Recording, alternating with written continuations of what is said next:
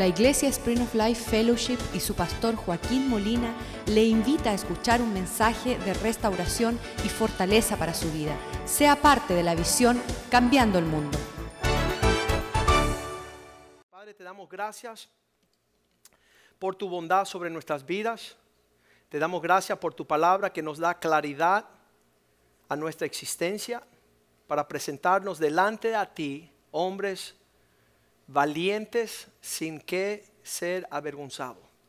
Pedimos que tu palabra traiga claridad a nuestro camino, que nuestro corazón guarde tu palabra para no pecar contra ti y que podamos, Señor, no solamente comenzar la buena obra, Señor, sino ver que el cumplimiento se haga una realidad. Danos un corazón obediente. Danos, danos un corazón que está conectado al corazón del Padre que seamos imitadores de Cristo, que podamos seguir su ejemplo, ser hombres valientes y esforzados para poder cambiar la historia de nuestras generaciones, marcar la tierra de tal forma que nadie tendrá duda que somos príncipes del cielo. Bendice tu palabra y que sea una buena semilla sembrada en un buen corazón para darte a ti honra y gloria todos los días de nuestras vidas. En el nombre de Jesús te lo pedimos. Amén. Sabes, la semana pasada, ¿cuántos estuvieron? Hablamos de la mujer. Cuando hablamos de la mujer, quizás se haya confundido algunos, entonces es necesario lo que vamos a compartir hoy. El hecho que la mujer no es un objeto necesitado. ¿Qué es un objeto necesitado? Ay, dame, dame que soy débil, necesito, tú tienes que ocuparte de mí. Está extrayendo las energías de un hombre que ya no puede cumplir el propósito de Dios porque está dedicado a su mujer. Cuando Dios creó a la mujer, dijo, no es bueno que el hombre esté solo, le voy a dar algo para animarlo a cumplir el propósito mío en la tierra. Quiere decir que la mujer no es algo necesitado, sino la fuerza que suple al hombre lo que le resta para serle fiel a Dios. Una mujer no está supuesto secuestrar a su hombre para tener una devoción a ella como reina del cielo. Eso es una bruja. La mujer es para ayudar al hombre cumplir el propósito de Dios. Lograr que el día que ese varón se pare delante del trono de Dios, escuche las palabras, bien hecho, siervo bueno y fiel has cumplido el propósito de lo que yo le llamé como hombre para cumplir. La mujer es la ayuda. También cuando la iglesia se trauma en no saber que ella es sal y luz para la tierra y comienza a llegar solo a la iglesia a decir, hay una casa, hay un esposo, hay un carro. Y se vuelve una necesitada cuando ella es la fuerza que el mundo necesita para establecer el reino de Dios y su justicia sobre la faz de la tierra. La iglesia no es un lugar de necesidad, es un lugar de gran abastecimiento de todo el inventario del cielo. Aquí es donde Dios deposita todo su amor para llevar el amor al mundo, todo su perdón para llevar el perdón al mundo, todo el abastecimiento de paz y de gozo Dios deposita en la iglesia para ir. Dice, cuando entras en una casa, deja reposar allí la presencia de Dios, el gozo. Y si no reciben, recojan la provisión y sacuden sus pies. Si no quieren lo que viene del cielo, entonces vuélvanse atrás, que va a ser peor. Peor que el infierno en ese lugar, sin el orden de Dios. Entonces la iglesia tiene que ser un lugar de abastecimiento de todo lo que Dios manda del cielo para que las naciones conozcan la sabiduría de Dios. Pero aunque Dios ha depositado esto en que la mujer ayude al hombre como ayuda perfecta, Dios nunca hace a la mujer responsable. El responsable es el hombre. Amén. A las mujeres les gusta eso. Sí, yo fui llamada a ser una ayuda perfecta para este, pero sea lo que suceda, Él va a cargar con las consecuencias. Él no va a poder decir, no, la mujer que me diste, no fue suficiente la ayuda que me diste. Eso no va a funcionar en el reino de Dios porque finalmente Dios hará que el hombre, recuérdele ahí a su vecino cuál es el hombre. Oye, tú eres el hombre. Tú eres el hombre. Tú eres responsable. A pesar de que el Señor no ha dado una ayuda perfecta, a, pesar de que, que pueda existir una, un señalamiento que no sea el que Dios quiere, últimamente el responsable no es la mujer, sino el varón, el hombre. Y para eso tenemos Génesis 3, versículo 9. Cuando Dios hace la gran pregunta en nuestros días, Adán, ¿dónde estás? En otras palabras, hombre, ¿dónde estás tú? ¿Dónde estás? Eso habla de una jurisdicción donde Dios dijo, hombre, tú vas a ocupar este lugar. Tú vas a tener esta jurisdicción. Juris, la palabra, ah, la ley, dicción, la ley. Lo que señala la palabra de Dios es donde el hombre se tiene que parar. Y sabes que cuando Dios está buscando ese hombre en el lugar de su hombría, ejerciendo su responsabilidad, está ausente, no está participando, no tiene allí lugar. Versículo 10, le dijo al hombre, escuché que estabas en el huerto, oí tu voz. Donde tú me pusiste, yo pude escuchar lo que me estabas llamando a hacer. Pero tuve miedo porque estaba desnudo y me escondí. Esa es la crisis de la hombría de nuestros días. Lo que Dios está exigiendo de mí me hace temblar. Donde Dios quiere que yo me pare como hombre, me da temor, incertidumbre. Por eso me escondo. Estuve desnudo. ¿Sabes esa palabra desnudo? No es solamente una desnudez física, pero más desnudo es tuve vergüenza tuve pena porque no supe cómo pararme como un hombre en el lugar donde me habías puesto. No supe ejercer mi hombría. Versículo 11 dice, ¿y quién te dijo que estabas desnudo? ¿Quién te dijo? ¿Quién te enseñó que estabas desnudo, que no tenías ah, ah, no tenía cómo encubrirte, no tenías vestimentas? ¿Has comido del árbol te mandé que no comiese? ¿Has actuado indebidamente? Y el hombre intenta echarle la responsabilidad a la mujer diciendo, la mujer que me diste como compañera, ella fue la que me influenció de comer del árbol y yo comí.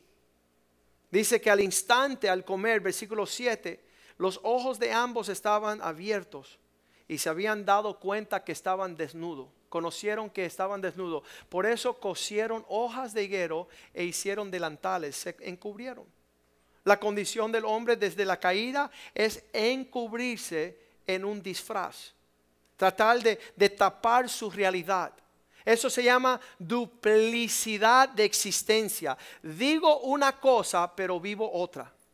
Digo que amo a Jesucristo por encima de todas las cosas, pero ando rendiendo mis votos y mi alianza y lealtad a otra cosa. Estoy, eh, estoy en una duplicidad. Eso se llama, en, en el teatro griego, se llama hipócrita. Aquel que lleva una máscara puesta, tiene una sonrisa por afuera, soy cristiano, y por dentro es un hijo del diablo. Anda poniendo los intereses de Satanás anda buscando la gloria de este mundo, anda mendigando a las necesidades de Satanás. Ahí está el hombre, tapado con un delantal, tapado y escondiendo. Um, dice que tenía, cosieron hojas de higueras. Lo primero que, que taparon uh, la existencia del hombre, el versículo 18, uh, perdón, uh, versículo 8 dice que cuando ellos vieron que se acercaba a Dios, oyeron la voz de Dios que pasaba en el huerto donde Dios lo había puesto en el aire del día, el hombre y su mujer se escondían de la presencia de Dios entre los árboles del huerto. Compromisos fuera de la presencia del Señor. Estoy aquí, estoy escondido, que no me vean. Estoy tapando quién soy en verdad. Esto significa una gran dilema para lo que Dios hizo para el hombre. Dios no quiso duplicidad en el hombre. Dios quiso que hubiese una, una realidad auténtica, genuina. Salmo 24, 5 dice, de esta forma es que el hombre recibirá la bendición del Señor, la justicia del Dios de salvación. Este hombre recibirá bendición. ¿Cuántos en verdad entienden que hasta no ocupar nuestras vidas en el orden, la prioridad de Dios, nunca vamos a ver lo que Dios tiene para nosotros. No podemos decir que nuestro sí sea no, que no sea sí, que tal vez, que quizás, que nunca sea una realidad. ¿Quiénes somos por fuera y qué estamos pensando por dentro? Él recibirá bendición de Jehová. Él verá la justicia del Dios de la salvación. ¿Quién es ese hombre? Versículo 4. Aquel que anda con manos limpias y un corazón puro. Aquel que por dentro está viviendo por fuera su realidad. Aquel que ha limpiado sus manos, lo que hace externamente concuerda con sus sentimientos internos. Que sean la misma persona. Que no sea una persona que dice, yo amo a Dios y amo a Cristo y, fui salvo y, estoy dedicado al Rey del Cielo cuando su realidad es otra. Eso se llama un hombre de doble ánimo. Se habla, se habla en nuestra generación que eso provoca náusea. No nos gustan los hipócritas. No nos gusta aquel que aparenta por fuera lo que no es por dentro que tiene otro motivo, que tiene otra, otra agenda. Pero dice, el que tiene manos limpias y el corazón puro, este que no ha elevado su alma a cosas pasajeras, ni anda en engaños, que no está cambiando las cosas. Dice el Señor, prefiero que seas frío o caliente, pero por cuanto eres tibio, te vomitaré de mi boca. Da náusea ver un hombre que dice ser algo y no lo es, que promete algo y no lo cumple, que dice tener palabra y nunca vemos la promesa de esa palabra. Amo a Dios de todo corazón, amo a Dios de toda mente, de toda fuerza, con todas mis habilidades, amo a Dios. Y a la hora de cargar la carga, no existe. Génesis 3:17 cuando él intenta decir, la mujer que me diste, Dios le dice a él, por cuanto tú has puesto pretexto lo que te habló tu esposa y no lo que te hablé yo, tú cargas con gran consecuencias. al, hombre le dijo, por cuanto obedeciste la voz de tu mujer, qué rápido te fuiste a marchar a lo que te dijo tu mujer y qué lento fuiste para escuchar la voz de Dios. Qué tremendo que somos listos para tener una prioridad conveniente y la voz de Dios la tenemos por un eco que no es claro y no te entendí eso de servirte a ti, de tenerte como prioridad, de ser un, un hombre en mi casa, un ejemplo. Por cuanto hiciste de la voz de tu mujer prioridad y comiste del árbol que te mandé que no comieres, maldita será la tierra por causa de ella, con dolor comerás todos los días de tu vida, versículo 18, todo lo que haces se tornará para ti, el espino de cardos te producirá, comerás plantas del campo. Vas a tener una horrenda consecuencia de haber puesto por obra la voz de los hombres y no la voz de Dios. La, voz de tu esposa, de tu amante, de tu querida. De poner por obra otra voz que no sea la voz de Dios dice, va a producir espinos y cardos, te producirá. Comerás plantas. Versículo 19, esa frente, el sudor de tu frente, de tu rostro, comerás el pan hasta que vuelvas a la tierra, porque de ella fuiste tomada, pues polvo eres y al polvo regresará. Dios quiere elevar al hombre a, a cosas que nunca ni soñamos, a realidades que no hemos visto si somos dispuestos a ser valientes esforzados, aquellos capaces de llevar adelante la obra de Dios. Muchas personas dicen, pastor, tú leíste el salmo de las manos limpias, el corazón puro. Vamos al Nuevo Testamento porque Cristo cambió muchas cosas. Y le digo, pues vamos a Santiago 4.8. Ya que tú quieres andar en el Nuevo Testamento, vamos a ver la claridad de lo interno y lo externo cuando Dios dice, Santiago 4.8. Santiago 4.8 dice la palabra de Dios así. Acercaos a Dios, acércate a mí. Y Él se acercará a vosotros, pecadores. Limpiad las manos, lo externo. Y vosotros de doble ánimo, purificar vuestros corazones. Todo comienza internamente. Lo que no eres capaz de, de, hacer una realidad en tu corazón, adorando, sirviendo, honrando, bendiciendo a Jesucristo, no lo hagas externamente, será una hipocresía. Piensas que con llegar el domingo una horita ya limpiaste la conciencia, ya hiciste la obra del Señor. Estás con como los tres muchachitos aquí, ¡uy! ¡Qué lindo es venir y montar y tocar! ¿Sabes qué? Póngase de este lado y vea la fuerza de, de lo que es ser fiel y empecemos a empujar lo que es la obra de Dios hacia adelante, hacia su cumplimiento. No resistemos más la mano del Señor. Dice, ustedes limpien las manos y vosotros de doble ánimo, purifica vuestros corazones. Pastor, ¿y por qué no quiere que seamos de doble ánimo? Porque mi Biblia dice que el hombre de doble ánimo no recibe nada de Dios. Mi Dios es bien generoso. Pero en Santiago 1.7, en este mismo libro, dice él estas palabras. No, Santiago 1.7. No pienses, pues, que tal persona que vive así recibirá cosa alguna del Señor. Bendíceme, Señor, bendíceme. Prospérame, dame salud, dame fuerza, Señor, dale. Señor, tú estás conmigo. Sí, dice, yo estoy contigo, pero tú sabes Dios dónde estás. No, no pues, aquel que tal haga recibirá cosa alguna. ¿De quién está hablando? Versículo 8. Pues aquel que es de doble ánimo, el hombre de doble ánimo, es inconstante en todos sus caminos. No puede ser un verdadero cristiano, no puede ser un verdadero esposo, no puede ser un verdadero padre, no puede heredar una verdadera eternidad. ¿Y por qué? Porque es un falso. Es un falso. Dios no nos llamó a la falsedad. Dios quiere un hombre genuino, auténtico, que lo que piensa, habla. Y lo que habla, hace. No piensa una cosa, habla otra y termina haciendo lo que él piensa, lo que él cree.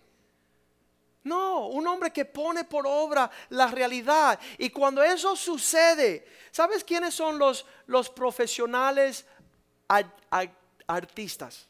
Las celebridades. Oye, ¿qué papel hiciste? Oye, todo el mundo te creó. Todo el mundo te creyó en esa, cuando tú hiciste esa gran exposición, Señor, te voy a servir. Oye, qué lindo. Pastor, cuenta conmigo lo que tú quieras, varón, tú y yo somos de, de, alma. Oye, he tenido reuniones, estas reuniones, estas reuniones. Varones que vienen y dicen, pastor, ya llevo 20 años mira, haciendo lo que me da la gana, he sido un desastre, pero ahora voy contigo. Ahora vamos fuerte, fuerte, vamos a cambiar el mundo. ¿Sabes qué? No los veo. No los veo. No veo su fuerza, no veo su presencia, no veo su, su conducta, su ánimo. No veo su disposición. Qué triste.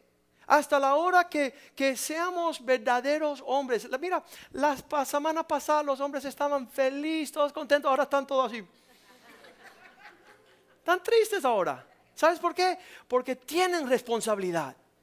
Tienen responsabilidad por su hombría, por su liderazgo, por su ejemplo, por su disposición. Qué miserable generación que dicen una cosa y hacen otra. Um, decía así Pablo en Primera de Corintios, así es que funciona esto. Pablo decía, cuando venga una persona desconocida que no conoce el reino, quizás esta mañana usted visita. Y, y eso es la iglesia que cambia el mundo. Pero usted llega a la iglesia y te empieza a escuchar y percibir. Está viendo todo lo que está sucediendo aquí esta mañana. Dice Pablo allí, vamos a poner el versículo. Primera de Corintios. 14, 24.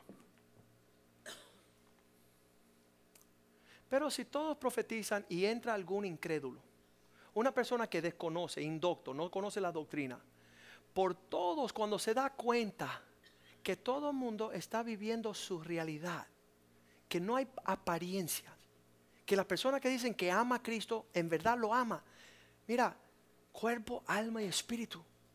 Billy Graham decía que cuando tú quieres saber si un hombre verdaderamente ama a Cristo, chequea su chequera. Haga sus ingresos y mira dónde va la fuente de sus ganancias.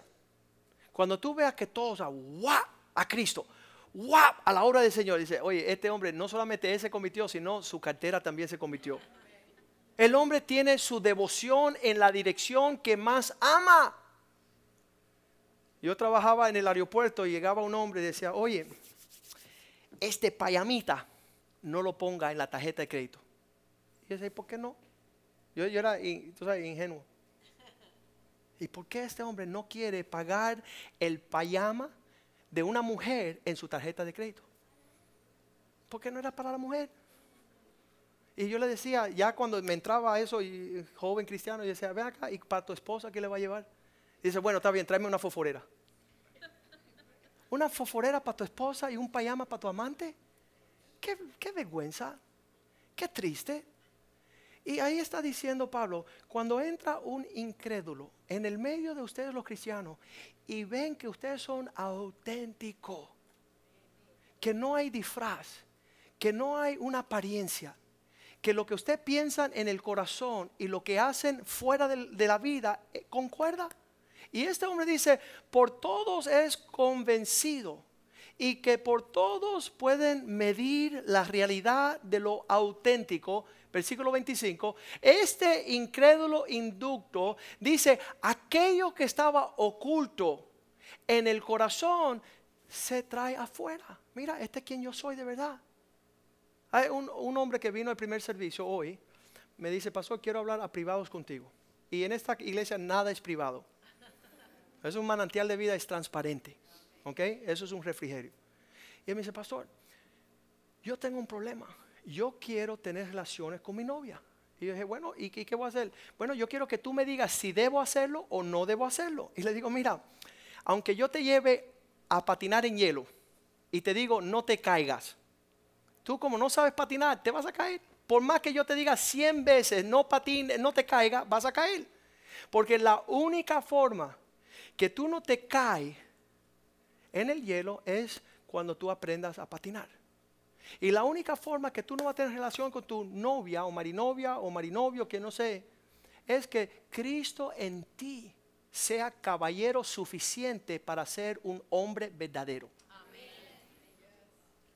Porque si Cristo no se forma en ti para honrar con la dignidad que merita lo que se debe honrar, tú nunca como un niño pequeño vas a poder lograrlo. Y no importa que un pastor te diga, no lo hagas. Hasta que Cristo en ti crezca. Entonces no te preocupes por esa parte, porque tiene toda la de perder. Y, y le dijeron los discípulos a Jesús, eso es imposible. Y Cristo dijo, para los hombres es imposible, pero para Dios todas las cosas son posibles. Cuando Cristo llega a ser una realidad en nosotros, vamos a poder comportarnos de tal forma que honremos a nuestro Padre que está en el cielo. Hasta entonces sufriremos las maldades. Yo dije, no te preocupes, un día Dios te va a dejar inválido del cuello para abajo y vas a poder lograr lo que tú quieres. no vas a sentir nada aquí para abajo. Así que va a estar súper bien. Pero la realidad es, hasta que Cristo se forme en nosotros, es que nosotros tengamos la potencial y la bendición de ser el mismo por dentro que somos por fuera. Cuando Él hace eso, versículo 24 dice, al, si todos profetizan, versículo 25 lo oculto de su corazón se hace manifiesto. Quiere decir que lo que Él nos está mostrando ya está expuesto, porque está en un ambiente del reino de Dios. En el reino de Dios aún el oro es transparente en la ciudad de Dios. Entonces aquí nada oculto. Lo oculto es del diablo, las tinieblas. Así Él se postrará sobre su rostro y adorará al Dios del cielo, declarando, en verdad Dios está aquí con ustedes. En verdad ustedes están en serio. Eso es lo que Pablo está diciendo. Cuando dejamos de tener la duplicidad, cuando dejamos que nuestro corazón piense una cosa y nuestra mano está haciendo otra cosa. Salmo 78, 72, el ejemplo que nos dio David es que era un hombre diestro en sus manos y los apacentó conforme la integridad de su corazón interno y la pericia de sus manos externo Qué tremendo que muchos de nosotros decimos, Señor, te lo entrego todo, Señor, porque tú para mí eres todo.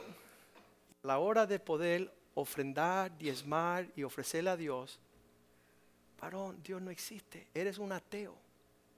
No hay una realidad de tu devoción espiritual. No hay un Dios que tú honras. No hay un Dios que tú bendices. No hay un pueblo de Dios que prospera, tú siendo partícipe de ellos. Entonces allí David, con la integridad de su corazón interna, una devoción a Cristo, los apacentó conforme la integridad interna y los pastoreó conforme la piricia de sus manos, interno, externo. Salmo 51, 10.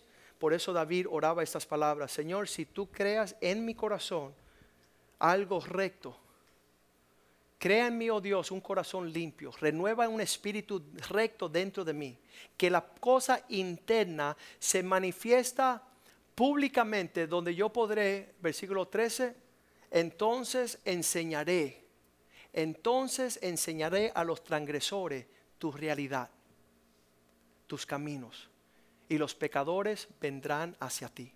Cuando nuestra devoción interna es real, que la podemos llevar a cabo en lo físico, en nuestra devoción, los que están afuera pueden venir en pos del Dios que adoramos. Hasta que eso sea una realidad, seguirá siendo un bochorno nuestra devoción. Crea en mí un corazón limpio para que sea manifiesto a los pecadores y los transgresores tus caminos. Juan capítulo 13, versículo 13. Juan 13, 13. Cristo dijo estas palabras, me llaman maestro, dicen bien, Juan 13, 13. Ya estamos terminando. Vosotros me llamáis maestro porque yo les enseño. Y me llaman Señor porque ustedes son los que me rinden ah, tributo. Y decís bien porque lo soy. Soy el que le voy a enseñar, dice Jesús, y soy el que soy digno de tributo porque soy vuestro Señor. Estoy velando por ustedes, cuidándolos, protegiéndolos. Versículo 14. Pues si yo soy el Señor y el Maestro, y he lavado vuestros pies, vosotros también debe de hacer, lavarlos los pies los unos a los otros. Lo que estoy haciendo por ustedes, ¿dónde está el comportamiento de lo que hacen ustedes? Versículo 15. Porque ejemplo he os dado para que como yo he hecho, vosotros también hagáis. El ejemplo que le estoy dando, versículo 17 dice, y estas cosas si sabéis estas cosas, las conocen, ya entiende, bienaventurado si la hicieres. Conocerlas y hacerlas son dos mundos diferentes. Señor, te amo de todo corazón, pero búscate a otra persona. Señor, quiero servirte con todo lo que soy, pero no tengo tiempo. Señor, quiero ser parte de tu novia, pero tengo otras prioridades. ¿Sabes lo que se llama eso? Falta de hombría falta de un carácter como Jesús. Es triste. Había uno que decía, Señor, quiero acercarme más a ti en el versículo 23. Dice la palabra de Dios que este es aquel que se inclinaba. Dice, y uno de sus discípulos, el cual Jesús amaba, estaba recostado al lado de Jesús. Dicen los americanos que este joven discípulo de Jesús llamado Juan el Amado, el discípulo amado, recostaba su cabeza sobre el pecho de Jesús. Escuchaba el latido de su corazón. ¿Cuántos piensan que este hombre quería saber lo interno de Dios para manifestarlo públicamente? Aquellos que se acercan, aquellos que se aíslan y son más distantes y no quiere que nadie le conoce, son las personas que tienen mayor problema en esta cuestión. ¿Sabes cuál es el proceso ¿Cómo se llama el proceso de sacar lo que tienes dentro de tu corazón para que se manifieste para afuera? ¿Quién sabe la palabra? Digan conmigo, discipulado. El poder llevar lo que tú tienes adentro del deseo de agradar a Dios a una realidad se llama ser discipulado. Porque antes que tú hagas eso, solo eres un creyente. Eres parte de la multitud. Nadie te conoce y tú no conoces a nadie. Una de las cosas tremendas del Evangelio de Jesucristo es que vemos los pensamientos profundos de Él y del corazón de los hombres y el profundo eh, pensamiento del corazón de Dios. Vemos la manifestación. Dice, por tanto Dios amó al mundo. No se quedó ahí. No fue un sentimiento interno, sino fue la provisión que dio su hijo. La grandeza de lo que él tenía adentro lo manifestó para afuera. Y eso es ser un verdadero hombre. Hagamos al hombre a nuestra imagen y semejanza. Que no se queden con el deseo de ser gran hombres de Dios, sino que lo sean. Que no se escondan a las cosas privadas que nadie conozca de mi vida. Pastor, cuidado que le va a seguir a alguien. Pastor, que no te sigan, porque entonces... Y yo digo, ven acá mujer, ¿dónde te metes tú que no quieres que te sigan? Si a mí me siguen, se convierten. Porque ven cómo hablo, cuándo hablo, con quién me reúno y, dónde voy y cuáles son mis prioridades, mis pensamientos. Y, es lindo andar con una persona que está apasionada por Cristo.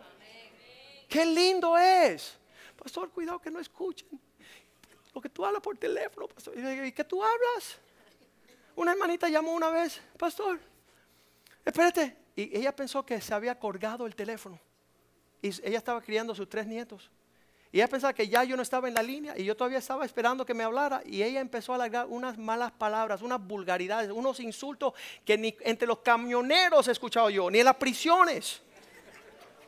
Por fuera la hermanita decía, aleluya, pastor, ¡ay! Y oye, cuando estaba en lo oculto, era un diablo, un demonio. Había que correr. Yo nunca había escuchado palabras semejantes de aquellos que son hipócritas que ellos que viven una doble vida, que no quieren que sus conversaciones se escuchan, porque lo que tienen son murciélagos en el corazón, vulgaridades, cosas profundamente. Esta semana me fui a tomar un café aquí en la esquina con un amigo. Y llego y cuando llego, el fulano estaba, ay, el pastor, y empezó a tener, ¿cómo se dicen? Seizures. Convulsiones epilépticas por guardar un tabaco. Él no quería que su pastor viera, ¿y, dónde meto el tabaco este? Y yo, ¿qué le pasa a este hombre epiléptico? Y salió corriendo al baño, pero él no pudo ocultar su maldad, porque la muchacha que servía el café decía, qué simpático su amigo, me acaba de invitar a ir a los callos en su motocicleta. Hombre casado, triste, ¿sabes qué? Mi corazón me quebrantó no por lo del cigarro, ni por la llegada mía, ni por la cita amorosa a los callos, sino por un hombre falta de carácter, hijo de pastor, en un seminario estudiando para pastor. Y que en este mundo, ¿cómo le dicen? Se empieza a contorsionar y se hace un camaleón en dos segundos. Porque no tiene carácter de convicción profunda mira, este es mi diezmo que le rindo al Rey del cielo porque lo amo. Lo amo de todo corazón. No hay diablo en el infierno que me pueda parar a mí de adorar al Rey. No hay diablo. la mujer que me diste me dio otra, otra idea. Mateo 15, 19. ¿De dónde sale la maldad? ¿Por qué vemos una expresión tan débil de una poca hombría en nuestro tiempo? Que los hombres hacen maravillas fuera de la iglesia, que hacen grandezas fuera. Eh, yo decía que había, una vez llegó un hombre, el hombre era piloto de los jets rusos. ¿Cómo se llamaban eso? Los MiGs. E, era piloto. Él era cubano, pero él estudió para piloto y lo mandaron a Rusia y él manejaba los supersónicos MiGs de los rusos. Y cuando llegó a su casa aquí en Miami, que se fue de Cuba, y, se casó, y le decía a la mujer, ¿y cómo se enciende el corta hierba? ¿Cómo, ¿Cómo, corto la grama? Y yo decía, este es el supersónico. Y su hombría, su disposición de ser valiente. ¿Qué, obra más horrenda de Satanás? La mujer una ayuda perfecta, el hombre responsable. Nadie le quita esa responsabilidad. Nadie podrá decir, oh, no importa. Esta conversación que tuve con este hombre, pastor, y, tengo que puedo acostarme con ella, varón. No importa que yo te diga lo que te diga, tú vas a hacer lo que te da la gana, número uno, hasta que sea te empieza a mover un sentimiento de querer ser hombre. de honrar a Cristo. ¿De dónde sale? Porque del corazón sale. De estos malos pensamientos de homicida, adulterio, fornicación, robarle a Dios, falsos testimonios, mentira, blasfemia. Tú tienes tu propio cuento, tu propio invento. Y tú vas a vivir no un infierno de mentiritas, sino un infierno veraz. Vas a vivir un infierno cierto, a falta de un arrepentimiento. ¿Cuál es el arrepentimiento? Señor, cambia mi interior para que mi exterior camine de forma que te agrade. Y yo le dije a él, para ti es imposible, pero para Dios todas las cosas son posibles. Tú le dices, igual que le dije yo a Dios, Señor, yo no puedo, pero tú todo lo puedes. Dame el querer como el hacer de tu buena voluntad. Quiero realizar tus propósitos en mi vida. Último versículo de, de este día, vamos a tocar Proverbios 23, 7. Si tú no llevas a Jesús, a quien eres en tu corazón, la realidad, nunca habrá una expresión real. Siempre habrá una duplicidad. Tú no eres quien tú eres de verdad. Porque cuál es su pensamiento en su corazón al hombre, tal es él. Lo que tu corazón se establece como realidad será tu realidad en los días venideros. Primera de Juan 1.7, si andamos en la luz, como Él está en la luz, tendremos una conexión. Hay una gran diferencia entre estar aquí, que hemos llegado juntos, pero no estamos unánimes. Qué tremendo. ¿Podemos darle un aplauso a todos nosotros que nos pusimos de acuerdo para llegar todos juntos?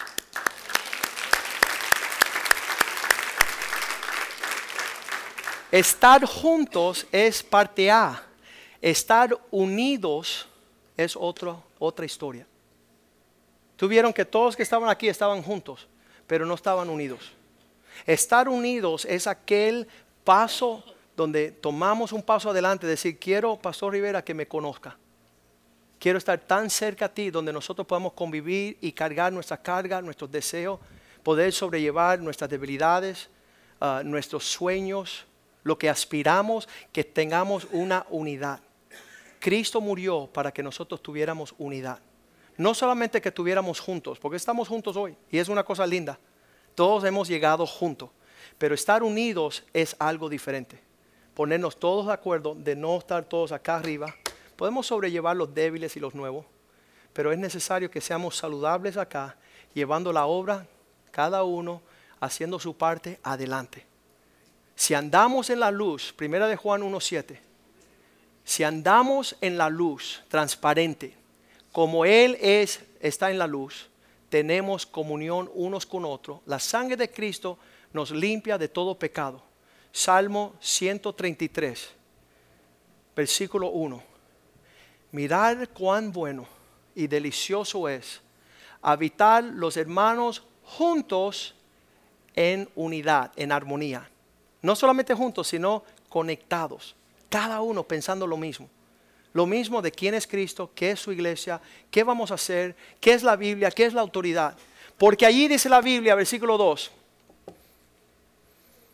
será como el buen óleo del cielo que viene sobre la cabeza, el cual desciende sobre la barba, la barba de Aarón, hasta el borde y las vestiduras de ah, sus vestiduras. Versículo 3.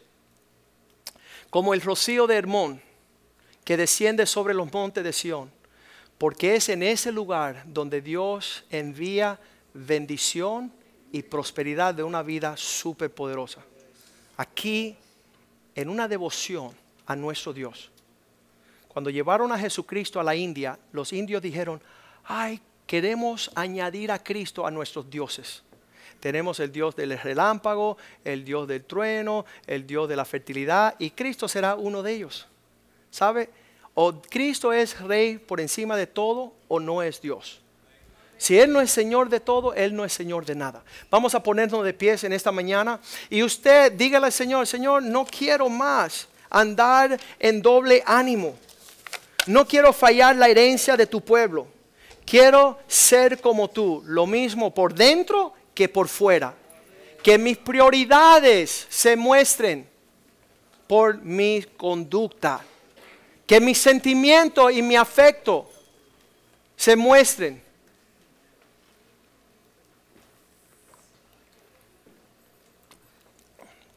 Por años yo ejercía como abogado y los hombres llegaban a mi oficina y dicen, doctor, te prometo y te juro, yo amo a esta mujer, pero la quiero matar. Eso es un hipócrita. Eso es una aberración, es una distorsión. Tú no puedes amar aquello que tú destruyes.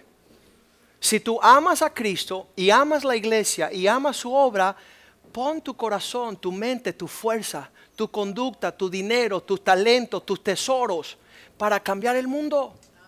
Porque cuando tú dejes de existir en esta tierra, no te quieres compadecer delante del Señor. Dice, ¿te acuerdas? Yo estaba ahí todos los domingos. Y el Señor dice, apártate de mí, no te conozco. Hacedor de iniquidad, tú hiciste lo que tú quisiste, pero no lo que estaba en mi corazón. Y eso le digo hasta al joven que está allá a lo último, a Norman que está allá a lo último, los que están a frente, David, cruzando para este lado, todos que estamos juntos, Andy, Nelson, Marcia, que nosotros Dios nos ha puesto aquí juntos para entrar en la unidad de lo que cambia el mundo. Con el esfuerzo y talento, mira, bájense de aquí, el 80%, pónganse a arar el campo. ¿Sabes qué? En la última semana varios hombres me han llegado y dicen, Molina, ¿por qué tú haces tantas cosas fuera de Miami? ¿Por qué en nuestra ciudad que se está yendo para el infierno, tú no estás haciendo nada para marcar la historia cristiana en esta ciudad? Y yo dije, no se preocupe, que cuando usted escuche estallar una bomba nuclear, usted va a saber que somos nosotros.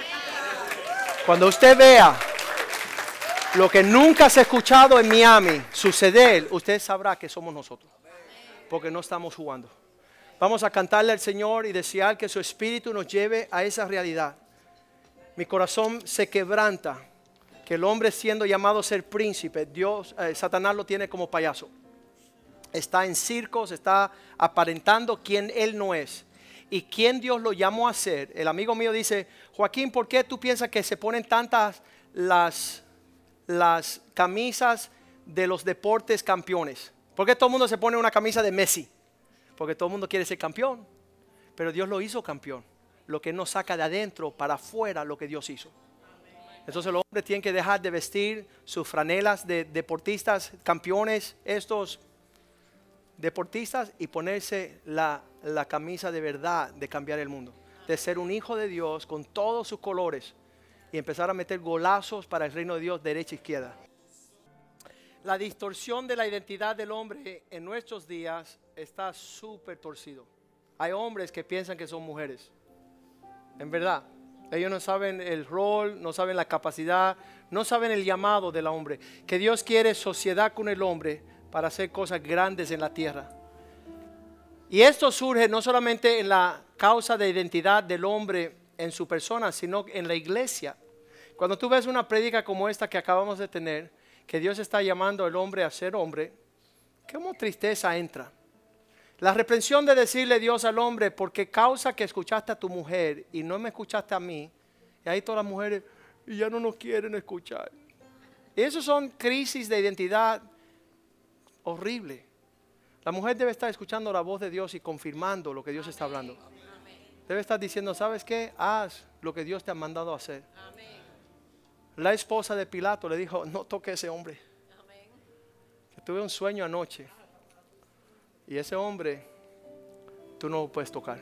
Ella fue una ayuda en ese momento de, de librar a su esposo de gran juicio. Es una mujer sabia, una mujer que es una ayuda a librar igual que Abigail, no venía David a matar, ella salió y apaciguó la ira del rey, digo de David, que quería arrancarle el juicio a su esposo por necio. Entonces la mujer sabia ayuda, edifica. La iglesia sabia también camina en una, una identidad cierta. ¿Cuántos saben que Cristo ama a su iglesia? Y dio su vida por ella. Ahí no hay, ahí no hay diablo que nos pueda convencer que no hay valor, porque mira, a cada vez que vemos la cruz, sabemos que somos muy apreciados en los ojos del Señor. Y no hay condenación para aquellos que están en Cristo. Dios sabe nuestra condición, pero nosotros debemos también ir en pos de lo supremo. Que ningún diablo nos utilice para lo que hace los cerdos, estar comiendo estiércol. Yo no entendía eso. Decía un amigo mío, Joaquín, yo no como lechón. Y yo decía, ¿y por qué no? Dice, porque son el único animal que come su estiércol. Y yo dije, wow, inmundo, inmundo. Qué horrible. Nunca lo había pensado. Dios no quiere que nosotros seamos otra cosa que campeones y que seamos príncipes en la tierra. No permita que Satanás te tenga adorándolo a Él y la gloria de este mundo. Padre, levante sus manos y la palabra de hoy hizo efecto. Padre, mira las manos levantadas en tu presencia. Señor, hay demasiado hipocresía en este mundo. Hay demasiado artistas que aparentan una cosa cuando en verdad son otras.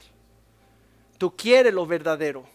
Tú quieres hombres valientes, hombres dispuestos de entregar sus vidas por la causa de Cristo.